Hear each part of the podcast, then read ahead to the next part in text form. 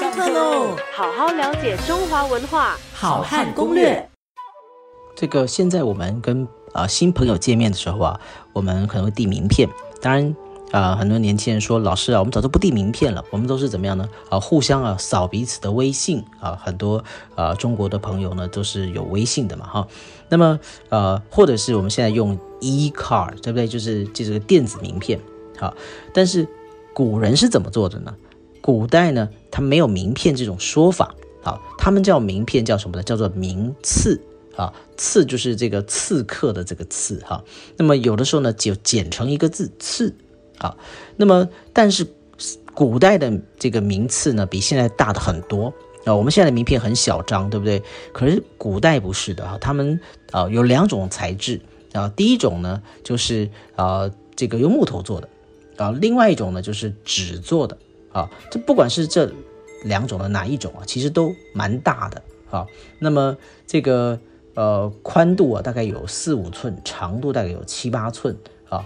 那么这个用这个刨子啊，把它刨得非常的呃光滑啊，然后中间呢就写名字、写籍贯、写官衔，如果有官衔的话就写官衔哈。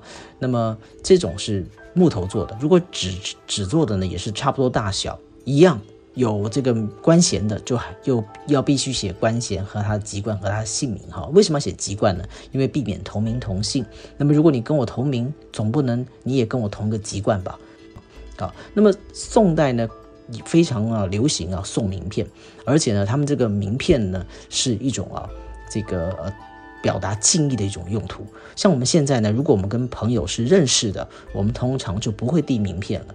但是在古代不一样啊，在明代、在在清代啊，那么在宋代呢，这些不管是呃认不认识啊，凡只要是在士大夫阶层哈，那么呃有下级见到上级的时候，或者是吃饭的时候，或者是交际的时候，不管熟跟不熟哦，都一定要递上啊，双手递上你的名片，否则啊会显得你没有礼貌。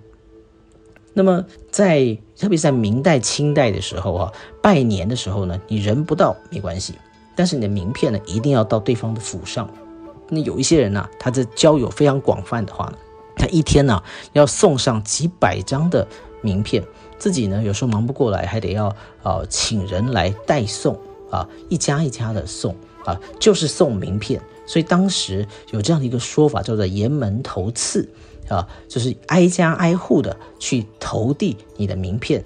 呃，这个古代的名片呢，虽然比现在大一点哈，但是呢也还可以接受。好，就是呃，但是有的人呢是特别想要让别人呢发现自己的名片，所以就把自己的名片做得特别大。其实我们现在也是有，对不对？有的人就是喜欢用不同的材质啊，那么让别人觉得摸起来就很不相同啊。那么在《隋唐演义》里面哦，有一本。啊，叫一本书叫《隋唐演义》哈，那么这个里面呢有一个人叫程咬金，各位有听过吧？啊，那么程咬金呢，据说哈，他的这个名片呢，就按照这个这个书里面的记载的话呢，他的名片是长可七尺啊。那么《隋唐演义》是唐代的哈，所以唐代的官尺呢，用现在来算就是有三十公分。好，所以程咬金的名片呢，长可七七尺哈，就是两百一十公分。好，所以如此巨大的名片呢，就是很难让你不发现他送名片来了啊。所以他他拜他拜年的时候呢，他来跟你打招呼的时候呢，还得还得要两个属下呢抬着。所以想一想啊，这个那送一张这么样夸张的名片呢，在当时来讲也是一件非常拉风的事情。